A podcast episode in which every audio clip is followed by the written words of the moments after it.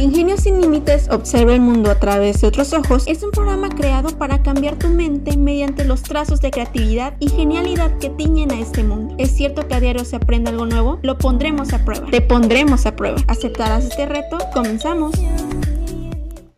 Bienvenidos, estamos en Ingenios sin Límites, observa el mundo a través de otros ojos. Los acompañan los conductores Josmar Eliel Domínguez González y María Fernanda Godínez Salinas, su servidora, para introducirlos a un nuevo tema llamado pensamiento de diseño, el cual abordaremos el día de hoy. Me gustaría saber qué piensan ustedes cuando yo les menciono esas palabras. Coméntenos. De mi parte, pensamiento lo relaciono con la capacidad de una persona para concebir ideas en su mente y diseño, por otra parte, a la realización de algún boceto o dibujo que será la base de la creación de un material. ¿Qué significará entonces pensar en qué se desea crear minuciosamente? ¿Querrá decir diseña pensando? Veamos, los guiaré en esta primera parte de nuestro podcast. Fíjense que literalmente se traduce como pensar con la mentalidad de un diseñador. ¿Cómo es esto? Un profesional capacitado para diseñar soluciones a problemas gráficos de procesos cotidianos, industriales o complejos. Pero el asunto no es complicado. El pensamiento de diseño es un proceso simple dedicado a la resolución creativa de problemas. Este método, que también recibe el nombre de Design Thinking en inglés, se trata de desarrollar un pensamiento de diseño para analizar un problema con la finalidad de encontrar una solución novedosa. El objetivo principal que se persigue es la generación masiva de ideas al principio del proceso para conseguir la mejor respuesta. Es fácil, ¿no lo creen? Es una situación donde una persona escucha las necesidades de su entorno, de la población que la constituye y estudia las múltiples oportunidades existentes que tiene para crear alternativas con el fin de apoyar a las personas a satisfacer sus carencias. Esta mentalidad es simplemente increíble, pues es la que necesitamos para enfrentar los desafíos de cualquier índole. porque lo digo? Impulsa al individuo a no quedarse cruzado de brazos y dejar que su cabeza maquine un sinfín de resoluciones potenciales ante un obstáculo, lo cual nutre la facultad propia de la creatividad al valerse del ingenio para no dejarse vencer por un mayor o menor riesgo. Propone que uno mismo demuestre de qué está hecho, cuán capaz se es. El procedimiento de design thinking no es necesariamente lineal. Esto quiere decir que se puede repetir y volver hacia atrás en las fases si se requiere, porque sí existe una secuencia de pasos a respetar. Dicho de otro modo, si se presenta una falla o consecuencia inesperada durante la ejecución, es factible rehacerlo todo e intentar e intentar todas las veces que se requieran hasta conseguir el resultado deseado. Así es, es flexible. Básicamente su propósito es el de identificar las necesidades reales de la gente y encontrar mecanismos eficaces de ayuda. Significa ponerse en el lugar de otro, porque es necesario empatizar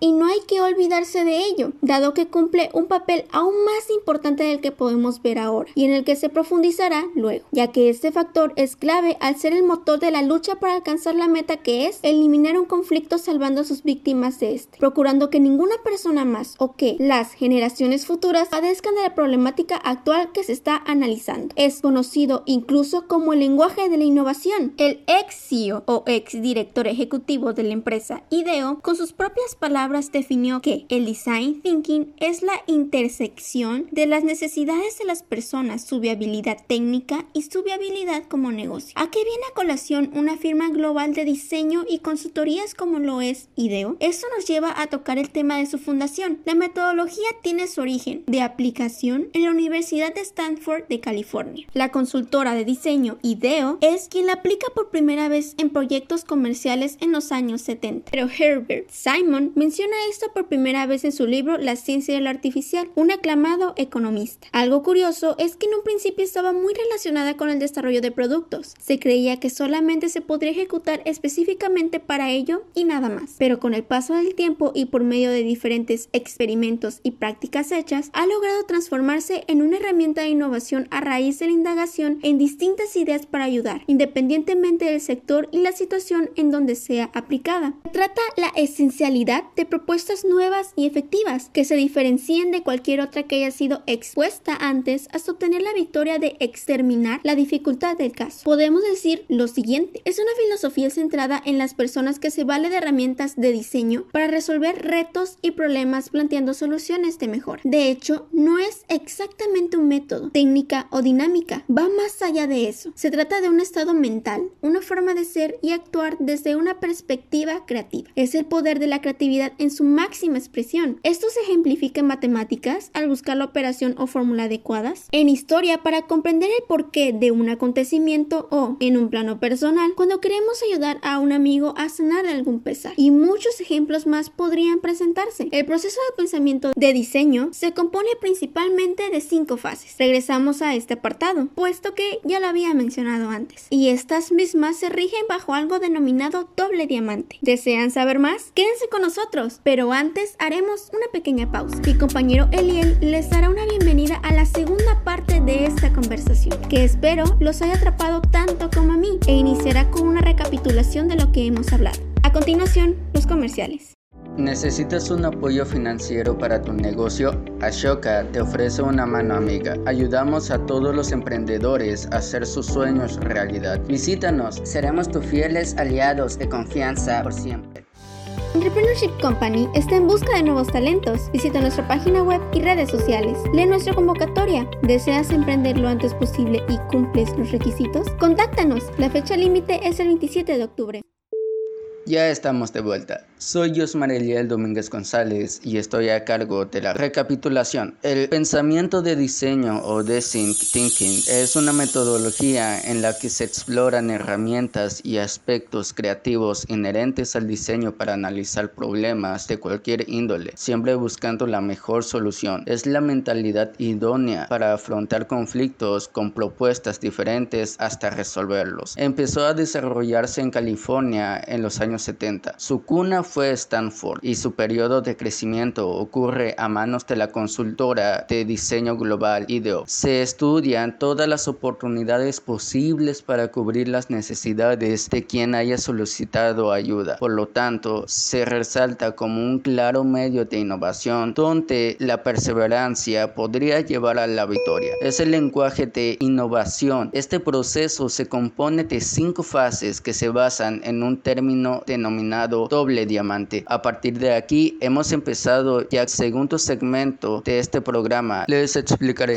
El pensamiento de diseño aborda la parte investigativa, previa al desarrollo de la idea, empatía, la definición del problema, ideación de una solución, el prototipado y testeo o evaluación. Crea estrategias de marketing, implementación y venta inclusive. Involucra todas las etapas de la innovación. Pero, ¿qué es el doble diamante? Hay momentos donde se encuentra con mucha información, por lo que se requiere pasar por un colador para conservar solo lo más relevante que permite hallar la solución del problema, planteado para así perfeccionar sus pasos. Esto está compuesto por cinco fases. El primero, empatizar. La satisfacción de la necesidad es el principal objetivo de esta metodología. Por lo tanto, es necesario ponerse en el lugar de la persona de la que estamos intentando resolver el problema para encontrar una solución. Foco de atención son las personas y sus problemas. Es por esta razón que debemos obtener la mayor cantidad de información posible sobre este grupo y sus necesidades. Solo de esta forma podremos tener éxito en este método. Una excelente forma de entender realmente a los usuarios es a través de encuestas. Si esto es posible de realizar, no hay que dudar en hacerlas. De este modo podrás sumergirte en sus hábitos y así podrás entender mejor sus experiencias. En esta etapa es importante considerar no solo los datos, sino también las emociones de los usuarios. El segundo, definir. Conociendo bien el grupo de personas para el que vamos a resolver el problema, debemos definirlo, identificar claramente cuál o cuáles son los problemas que intentamos solucionar es fundamental en esta etapa. Hay que pensar en las soluciones posibles para este problema, no solamente considerando la propia experiencia, sino pensar en los demás usando toda la información recopilada en el pasado anterior. Es necesario dejar volar la imaginación, explorar áreas inesperadas. De esta forma podrás tener alguna idea innovadora. Es importante que todos los integrantes del equipo tengan voz en esta etapa, así la diversidad de ideas serán más grande. El tercero, crear. Es el momento de seleccionar las ideas recolectadas en la etapa anterior. Hazlo con calma, no hay que descartar las ideas más distantes de nuestra zona de confort. Es el momento de ser innovador, pero con cautela. Es importante escuchar todos los puntos de vista del grupo de trabajo, ser lo más abierto posible a nuevas posibilidades. Es primordial. En muchas ocasiones, una idea extravagante puede traer una solución efectiva e innovadora. Prototipar. Una vez que ya se tiene la idea para solucionar el problema, es la hora de hacer el prototipo. Puede ser un producto, un servicio, una estrategia o de lo que estés trabajando. Lo importante es hacer funcional tu idea. Mientras más completo y mejor hecho esté el prototipo, podrás tener una perspectiva más clara. Evaluar o testear. Es el momento de interactuar con el prototipo. Hacer un análisis para descubrir si realmente esta solución es la más indicada para resolver las necesidades. Este es un proceso que puede ser realizado varias veces. Si la primera idea no resuelve los problemas del usuario, hay que recomenzarlos hasta alcanzar el resultado esperado, aunque a veces no es necesario volver al inicio. En algunos casos es suficiente hacer algunas mejorías antes de definir el proyecto final. Este proceso se centra en el usuario final. Son las necesidades del cliente las que guían el diseño y la experiencia del usuario. También abarca el pensamiento innovador. El pensamiento de diseño está centrado en el ser humano. Se desencadena a partir de la empatía generada por este. Se basa en el pensamiento lógico, la creatividad, colaboración, empatía y el aprendizaje mediante el error. Existen ejemplos sorprendentes de éxito que aplicaron esta mentalidad como los siguientes.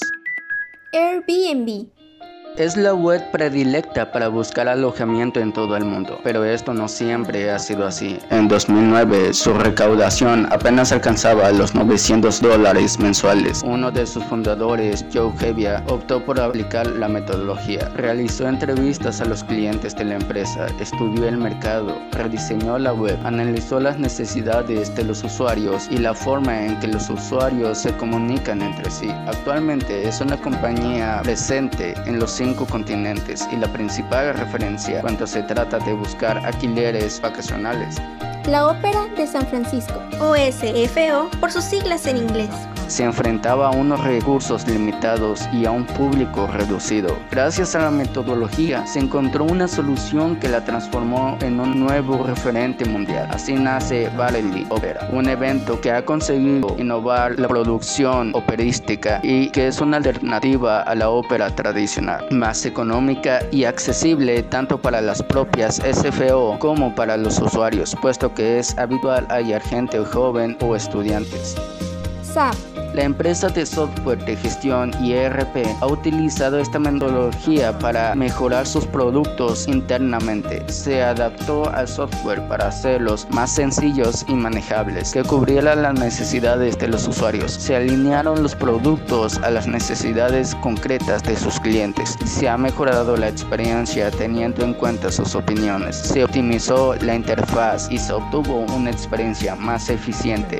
BBVA Junto a la firma IDEO ha rediseñado los cajeros automáticos. Su resultado ha sido la capacidad de ofrecer una experiencia de usuarios donde se ha simplificado el teclado, la visualización, así como una pantalla que aporta mayor privacidad y seguridad. Empresas como Google, Apple y Zara han sabido aprovechar este proceso. A ser un gran generador de innovación, es posible aplicarlo en todo sector y diseñar experiencias de productos, consumidores, soluciones estrategias creativas, entre otros. Siento la principal ventaja es fundamental la actitud que un diseñador de pensamiento desempeñe, que la confianza de uno mismo y la perseverancia prospere. Se necesita ser versátil, valiente para tener éxito. Existen metodologías caracterizadas por su rigidez, pero el pensamiento de diseño es capaz de visualizar y tangibilizar ideas para conocer su impacto y realizar cambios o mejoras. Las ideas no se quedan plasmadas únicamente en papel, sino que se materializan y se prueban hasta que se suprimen los problemas que aquejen a una persona o sectores de la sociedad.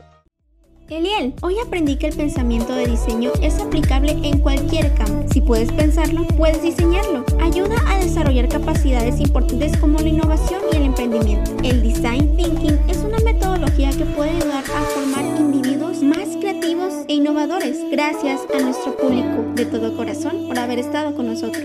Así es, aprendí que este método favorece a un ciclo de constante evolución. El pensamiento de diseño puede ser utilizado por emprendedores novatos o experimentados. Se trata de escuchar las necesidades de la sociedad y resolverlas a través del ingenio, tema sobre el cual justamente se basa este programa. Es una estrategia para crear soluciones diferentes a los problemas tradicionales. Gracias por acompañarnos y ojalá nos veamos pronto en otro capítulo de Ingenio sin Límites. Observa el mundo a través de otros ojos. Agradecemos su compañía y a los artículos. Design Thinking, una forma innovadora de pensar y resolver problemas, de Gabriela Muente. ¿Qué es el pensamiento de diseño o Design Thinking? De Roberto Esteves. ¿Qué es el Design?